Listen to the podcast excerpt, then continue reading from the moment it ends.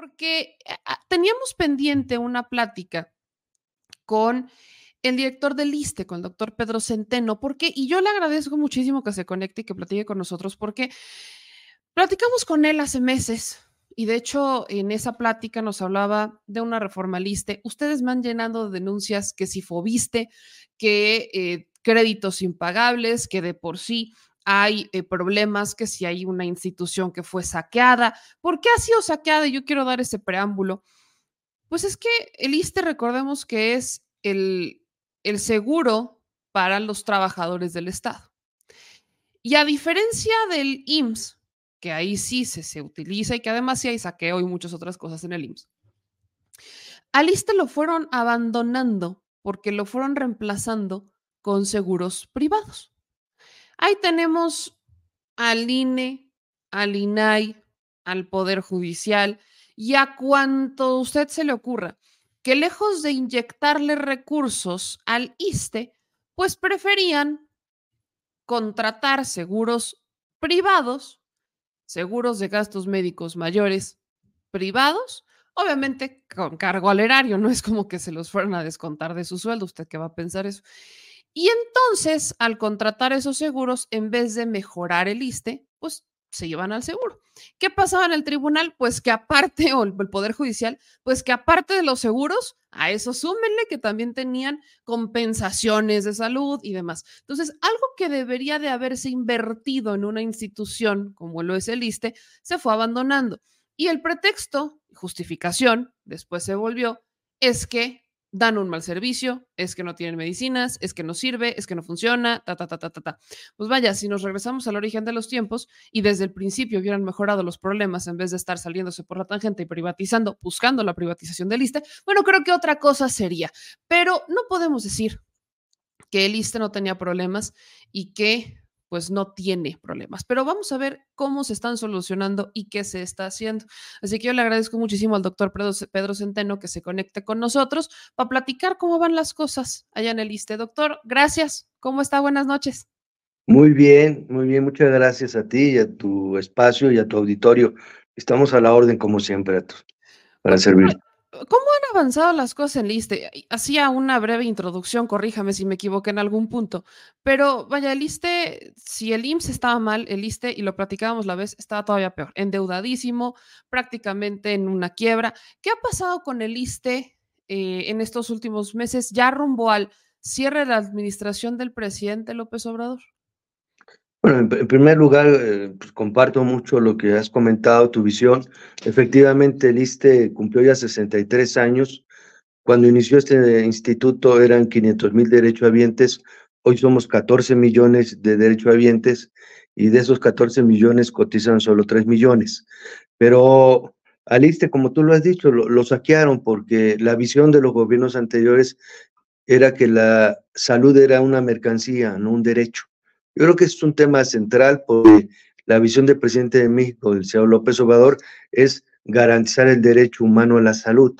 Y para garantizar el derecho humano a la salud necesitamos tener un sistema de salud robusto, fuerte, que permita orientarlo hacia la prevención, no como hoy que estaba orientado hacia la curación, porque el concepto era que si no era no había enfermos no era negocio y nosotros tenemos una visión distinta otros consideramos a la salud como un derecho humano y el Estado mexicano en primer término está obligado a garantizar eh, que la población no se enferme, o sea, la salud de la población, o porque eso es lo primero que tenemos que afianzar.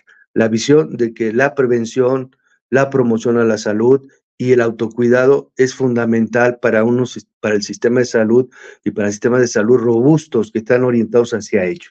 ¿Por qué? Porque pues no nacimos enfermos, nos vamos enfermando porque vamos cambiando el estilo de vida, cambiando hábitos, sedentarismo, lo que conocemos. Pues hoy hay que orientarlo hacia allá. Y el ISTE tuvo un gran problema. Decía yo, 500 mil derechohabientes, hoy 14 millones, y la infraestructura no creció al ritmo que se necesitaba.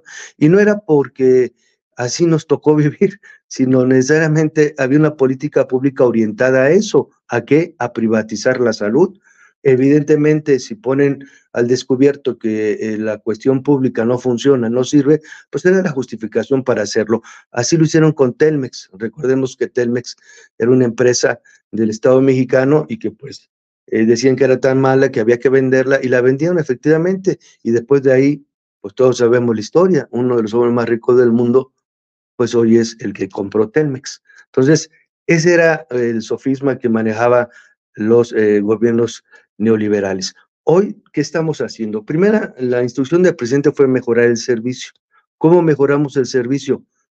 Mejorando nuestra infraestructura.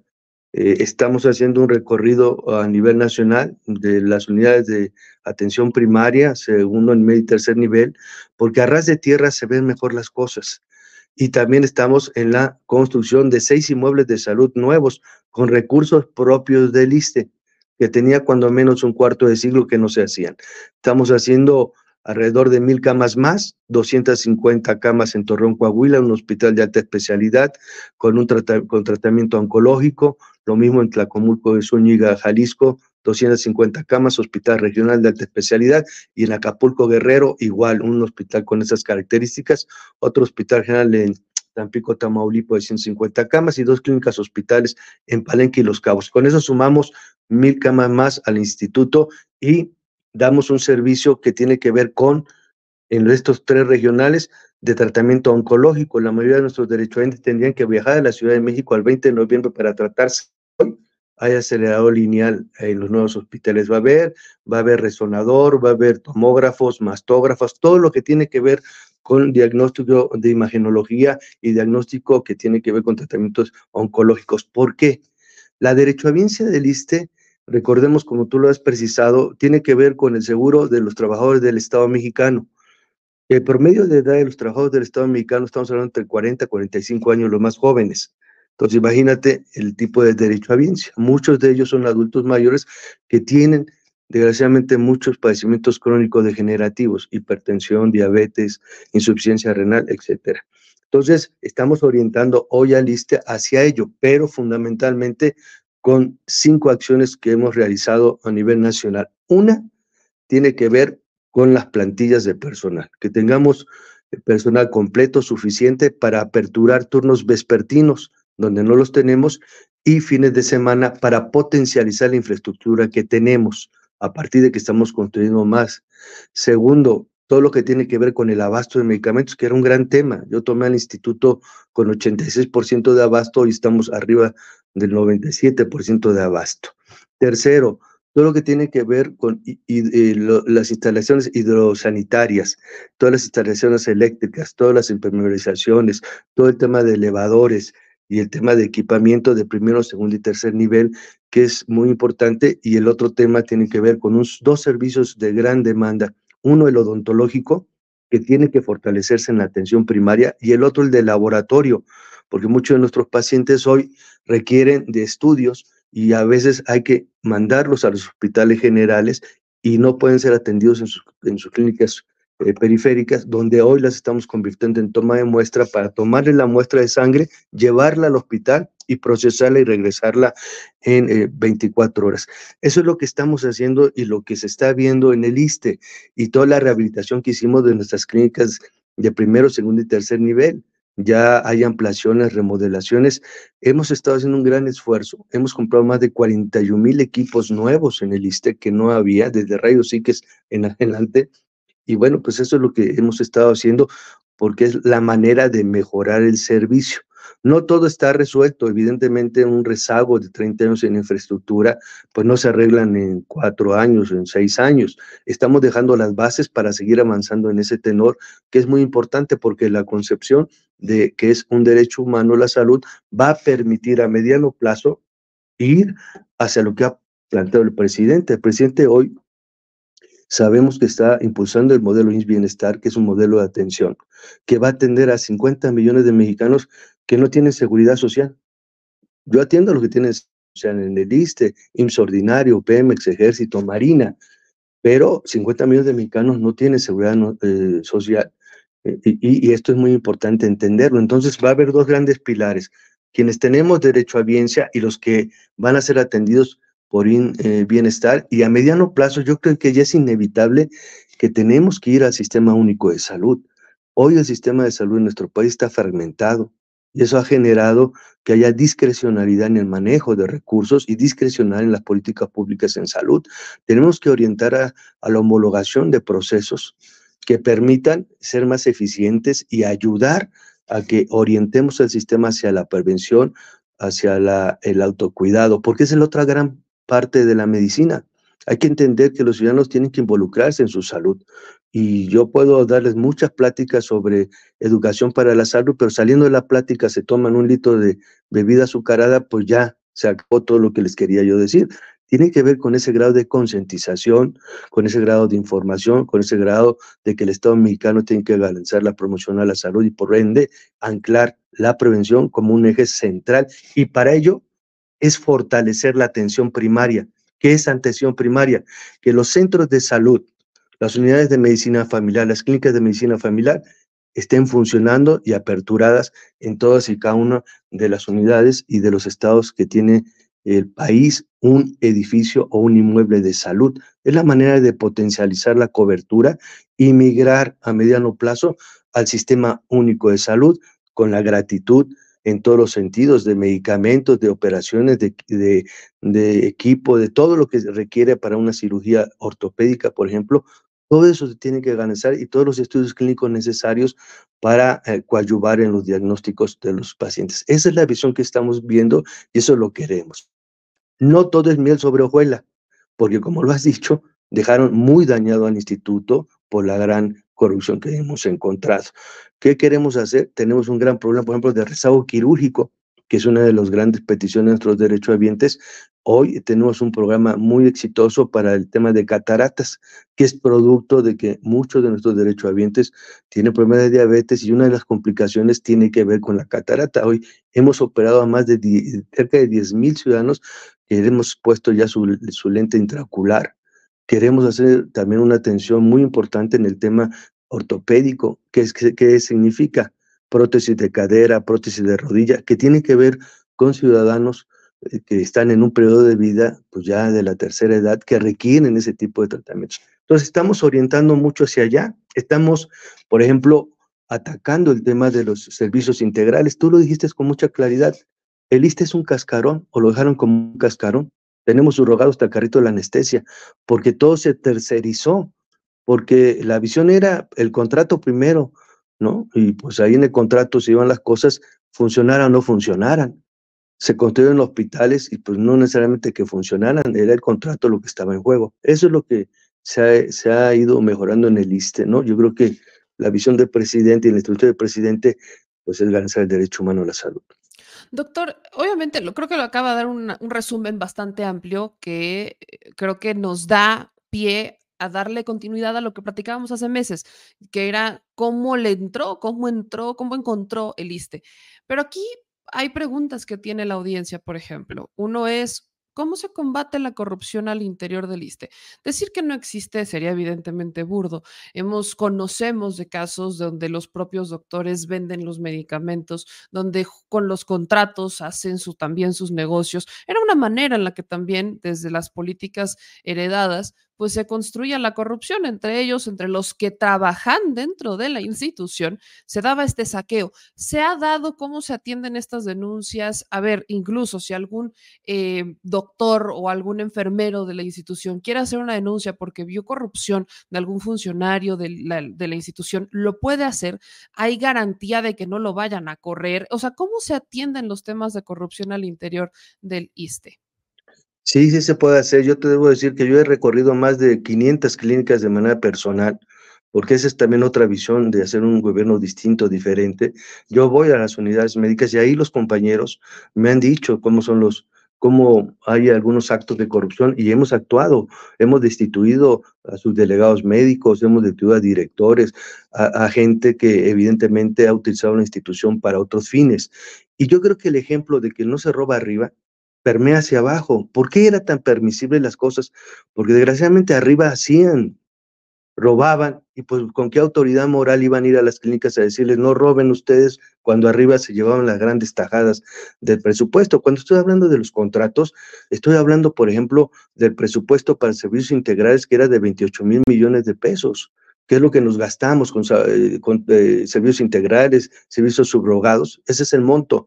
Decía mi abuelita, piensa mal y latinarás, nada más el 10%, ¿cuánto significa eso? Ahora entiendo por qué algunos directores del ISTE fueron capaces de comprarse departamentos de lujo en Nueva York, o una meta de primaria, departamentos de lujos en Miami. Pues cómo no, pues a través del saqueo de la institución. Pues eso es tan evidente y público que pues eso pasaba y hoy lo puedo decir categóricamente, arriba no robamos. Lo puede ser que abajo, en la parte media, todavía algo de corrupción, pero ya no. Yo puedo llegar a las clínicas con la autoridad moral y política y decirles, señores, hay que hacer esto.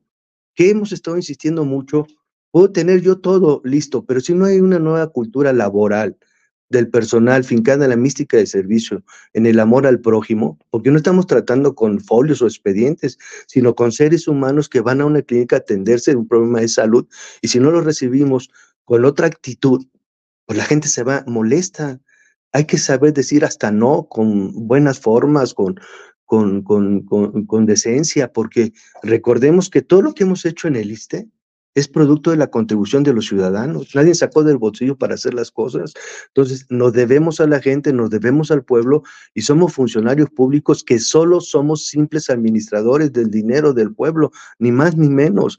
Ese es lo que debemos de insistir nosotros mucho y por eso te puedo decir que hemos actuado. Hemos eh, generado un equipo multidisciplinario que está la secretaria Rosa Isela, ¿no? Nos ha ayudado mucho el tema de la fiscalía, ¿no? Este, la fiscal, fiscal, hemos ayudado en eso y hemos detectado modus operandi y hemos ya hecho denuncias. Tuvimos problemas con las pensiones. Hay pensiones de 270 mil pesos que se otorgaron de manera ilegal.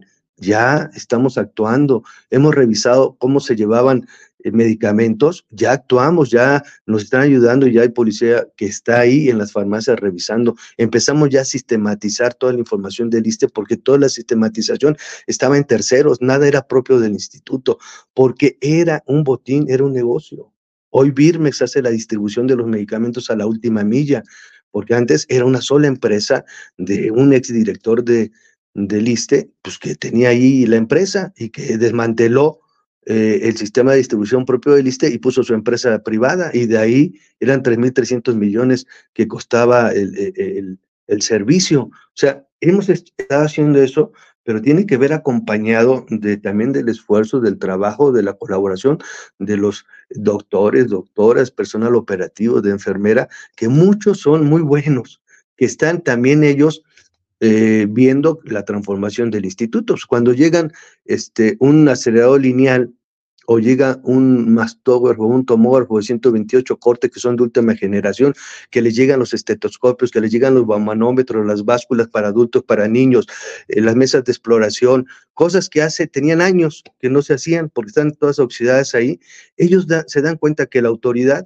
está en otra actitud y que hoy los recursos públicos, producto de la contribución del pueblo, pues están orientando hacia el derecho humano, porque esa es la diferencia entre ellos y nosotros. Nosotros estamos garantizando el derecho humano a la salud y hay una diferencia sustantiva. O sea, debo decirte que en clínicas donde he ido, que compañeros que tienen 30 años de servicio, en su vida habían visto un director general, no bajaban. O sea, nunca iban a verlos, estaban más en las oficinas aquí en Arriba, en la burbuja. Pues de ahí se ve todo perfectamente bien, pues los oficios son hermosísimos. No, no se preocupe, todo está extraordinario. Y cuando vas al territorio, pues te das cuenta que no es cierto. Porque mi abuelita era muy sabia, decía, orden dada, no supervisada, vale para dos cosas, para nada y para una chingada. Entonces, hay que estar abajo, hay que estar observando. Al ojo del amo engorda el caballo. Y voy más de 500 unidades visitadas personalmente. No estoy presumiendo ni mucho menos, pero es un ejemplo que nos ha dado el presidente. Si el presidente recorre el país, pues los funcionarios tenemos que hacer lo mismo, recorrer nuestra responsabilidad, nuestro tramo de responsabilidad que es el ISTE, lo estamos haciendo. Y no somos eh, magos ni tenemos la varita mágica, tenemos una actitud diferente, tenemos mística de servicio y principios que los hemos mamado de nuestras familias. Y esa es la diferencia entre ellos y nosotros. Nosotros no pensamos en el negocio, nosotros pensamos en la gente. Doctor, quiero eh, hacer como un paréntesis dentro de la evaluación general de la institución para preguntarle sobre Acapulco. ¿Cómo enfrentó el ISTE el tema de Acapulco? Lo pregunto todavía más particular porque regresamos hace una semana para ver cómo iban las cosas. Y hubo un par de denuncias, una en particular que nos hicieron del ISTE. Nos dijeron, es que se están yendo de, de vacaciones los doctores. Y hay preocupación porque dicen, pues estamos en medio de una situación complicada donde necesitamos atención y demás. Y pues nos decían, es que se nos van a ir de vacaciones los doctores y ya no me quieren atender. Entonces, en el caso de Otis, ¿cómo lo han enfrentado? ¿Qué es lo que hizo el ISTE como tal? Y en el tema de pues las vacaciones, digo, evidentemente, pues todos tenemos derecho a las vacaciones, pero ¿cómo las van a sortear en, en el ISTE, en el caso de Acapulco, por ejemplo, con la tragedia de Otis? Debo, comentarte que el ISTE fue el, segundo día la institución que llegó a nuestro hospital general. Al segundo día de este fenómeno ya estábamos nosotros ahí atendimos eh, eh, la, emergencia, inmediatamente dimos instrucciones para evacuar el hospital que había sido muy dañado por el, por el huracán Otis y hicimos los traslados que teníamos que realizar a Iguala, a Chilpancingo, a la Ciudad de México, al estado de Morelos, para no poner en riesgo a nuestros enfermos hicimos eso. También entendemos que nuestros propios médicos y personal operativo eran damnificados porque también fueron afectados. Entonces, generamos condiciones para garantizarles que pudieran dar su servicio, su trabajo, que lo hicieran, pero también les garantizamos alimentación para que pudieran estar en, en el inmueble. Agrocemex es la, eh, la, empresa que nos, eh, que nos da el, seguro, ya está trabajando en ello. Nuestro hospital ya se está, se está remodelando y lo estamos ampliando todo el equipamiento que se dañó.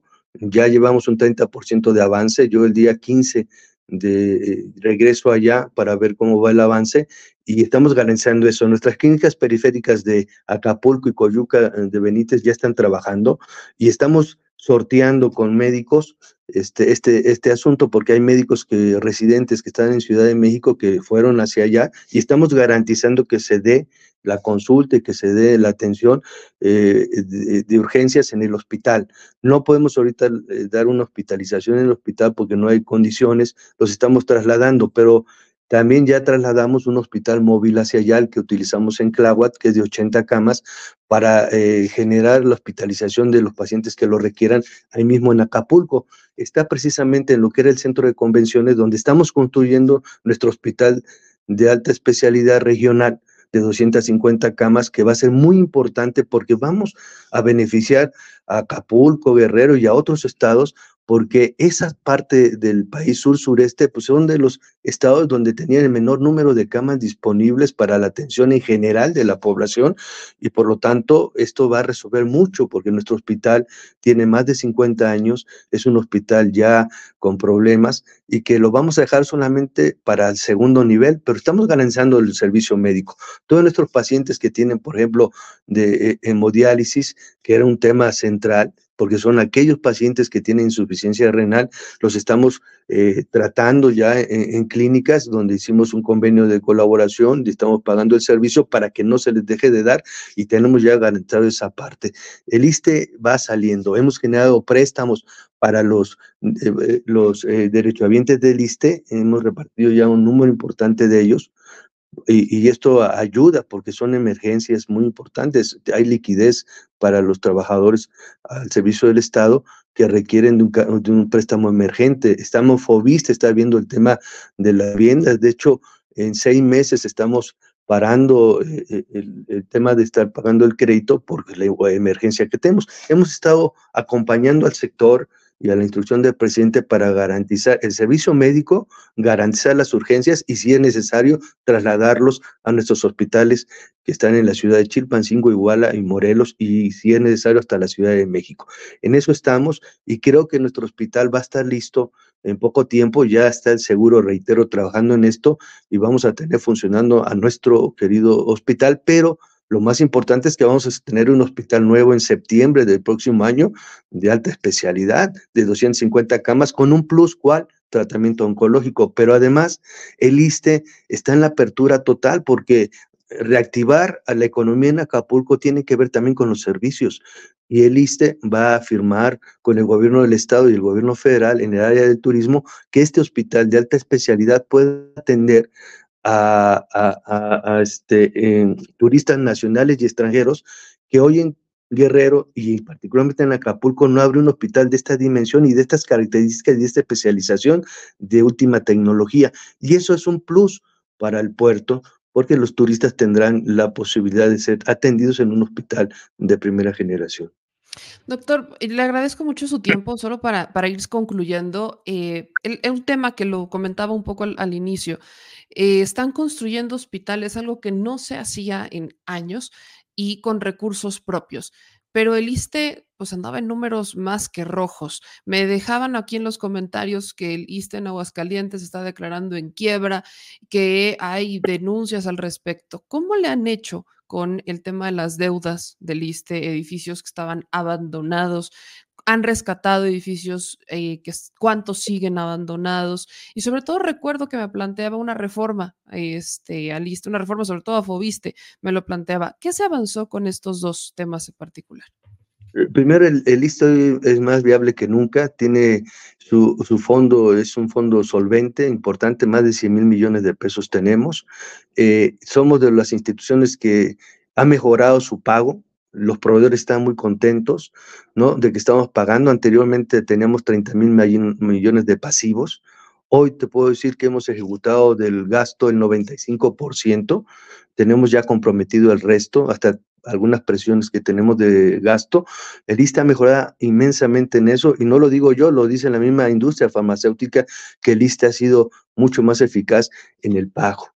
Con respecto a nuestros inmuebles, hemos recuperado mucho, por ejemplo, el, Ignacio Zaragoza, el López Mateos, el primero de octubre, que eran hospitales insignia, están hoy en remodelación, ampliaciones y mejoras sustantivas para eh, nuestros derechohabientes y para el propio personal, instalaciones dignas para ellos.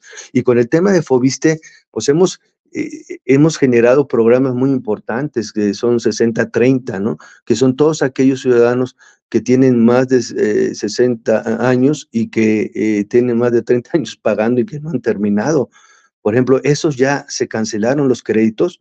Estamos ya informándole a los maestros, a todos los burócratas que han estado en esa situación, que su crédito ya está liquidado.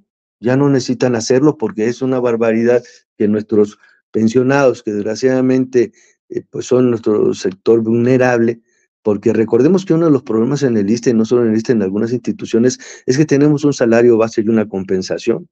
La compensación es más grande que el salario base, pero a la hora de jubilarte te jubilas con el salario base.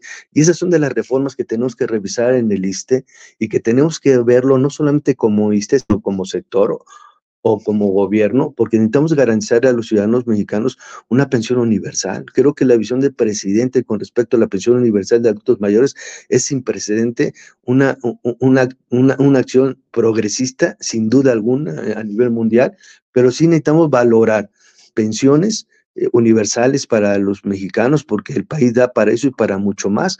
La reforma de 2007 en el ISTE generó la privatización de las pensiones. Ahí están las cuentas individuales. Hoy nos metimos en el, también en, en, Fobiste y en todos estos temas de pensionista, de generar que las cuentas que tú trabajaste en el seguro o trabajaste en el ISTE anteriormente para unificar las semanas y poder aspirar a una pensión era un galimatías. Hoy, a partir ya de este diciembre, se van a empezar a intercambiar ya las bases de datos y vas a poder generar tú eh, las horas, semanas cotizadas para poder esperar una pensión. Pero eso es de las reformas neoliberales. Creo que el Congreso de la Unión tiene que discutir este tema, tiene que presentar los maestros. Todo es una iniciativa que podemos ir al Congreso y debatirlo para poder em, ver esto, porque es un tema del poder legislativo y creo que es necesario hacerlo. Te lo estoy diciendo como director general del ISTE, porque la visión es poner en el centro de la discusión a los seres humanos.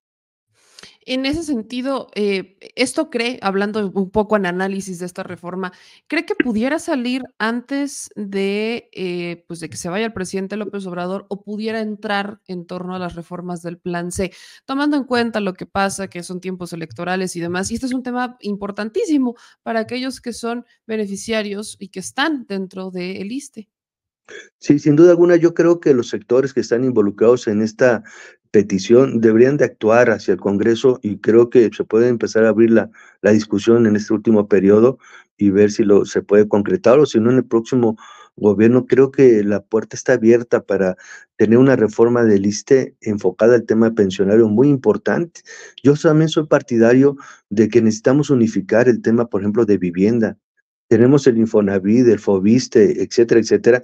Tiene que ser un solo, una sola entidad que maneje el tema de la, de la vivienda. No podemos tener fragmentado eso, porque entonces la política pública se pierde y ya no hay rectoría del Estado mexicano. tenemos que ir viendo esas cosas. Por eso, cuando hablo del Sistema Único de Salud, es eso, es volverle al Estado mexicano la capacidad de decisión en las políticas públicas, porque la salud es un tema de seguridad nacional. Digo, si no aprendimos eso en la pandemia, pues ya no aprendimos nada. O sea, ese es el tema de fondo. O sea, debe haber un sistema único de salud que permita la homologación de compras consolidadas, la homologación de infraestructura, la homologación de horarios y salarios. Pocos saben que en el ISTE el 70% de los trabajadores es de seis horas y media. Todos tienen que trabajar ocho horas, con un salario decoroso, digno para los médicos, para que no anden de institución en institución. A veces tienen tres chambas, Tienen el seguro, tienen el bienestar y van a dormir al ISTE. No, pues entonces así no se puede. O sea, necesitamos generar eso. Y también tenemos que hablar de contrato colectivo o condiciones generales de trabajo. Es de la transformación del sector. Ese es abrir la caja de Pandora, pero hay que abrirla con método y hay que abrirla poniendo en el centro de la discusión a los derechohabientes, a los mexicanos, para garantizar el derecho humano a la salud, porque si nos vamos a ir a la política tradicional, donde todos los intereses cuentan, menos el de la gente, pues no va a haber una reforma. Creo que hoy la gente tiene la posibilidad que en esta cuarta transformación del país tocar estos temas sensibles para todos, porque es un derecho humano la salud. Lo que más le preocupa a la gente es la salud. Hoy que estamos en fin de año, siempre les digo felicidades, pero qué mejor felicidad es la salud. Puedes tener todo, pero si no tienes salud, no tienes nada. Totalmente. Doctor, antes de que se vaya, quiero aprovechar, aprovechar esta dinámica para leerle algunos comentarios, aprovechando que usted es cercano, que va a ras de suelo y que va a, las clínicas, pues aprovechar para ponerlo esto sobre la mesa y que eh, si no está resuelto, usted no lo conocía, pues lo sepa. Nos dice Julio Pérez, eh, ¿por qué el ISTE de Aguascalientes está declarando en quiebra? ¿Qué pasó ahí? ¿Quién se robó el dinero de ese hospital?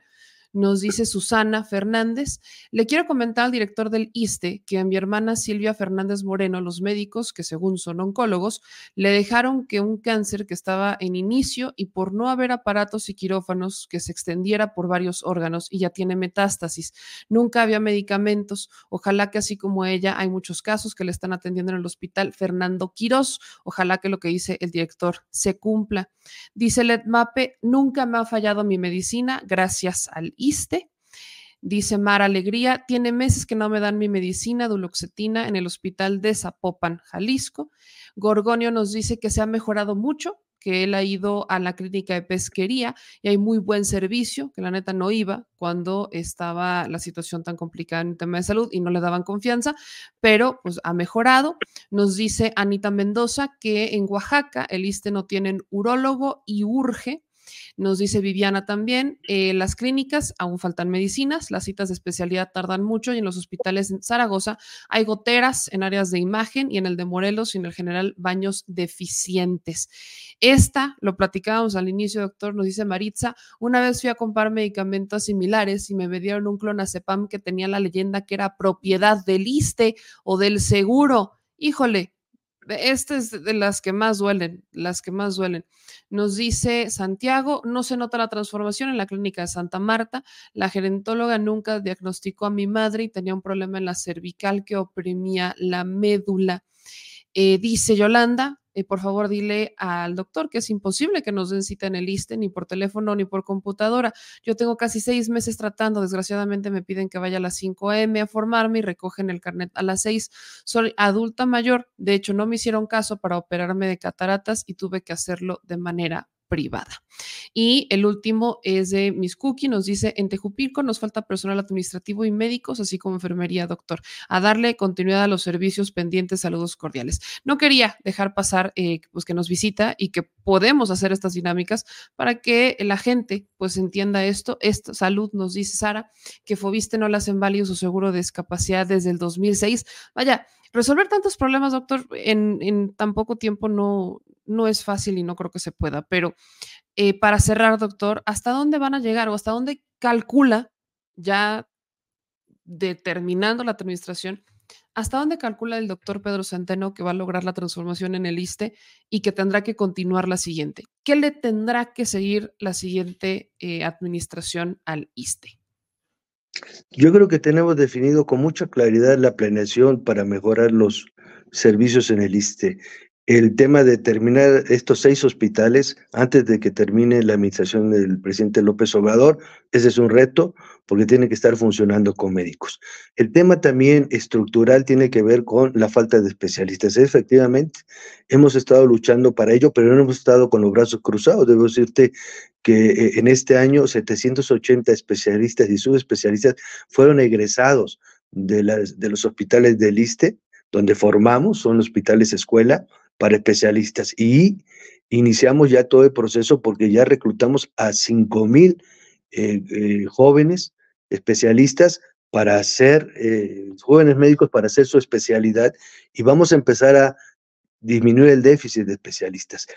Acabamos de generar una convocatoria, por cierto, que quiero hacer extensiva en tu programa, el 29 de noviembre para estos seis hospitales que he comentado, y ahí del Fobiste nos ha ayudado con un crédito de vivienda para los especialistas, una base directa para poderlos radicar y, arraigar de manera inmediata en ciudades medias, en Los Cabos, en Acapulco, en Palenque, en en, este, en Jalisco, en Tlajomulco de Zúñiga, en Torreón, Coahuila y en Tampico, Tamaulipas es donde queremos que vayan los médicos y estamos ofertando esa parte.